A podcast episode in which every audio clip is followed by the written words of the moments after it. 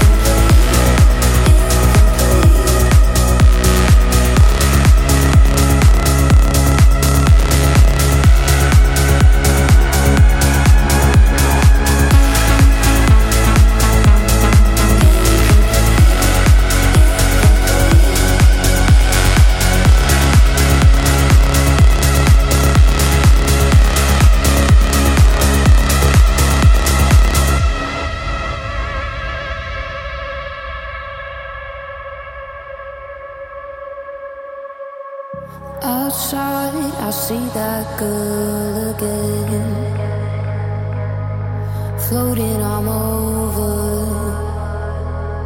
under her skin. At times, I think of her again. She's lost her composure, lost everything. Feelings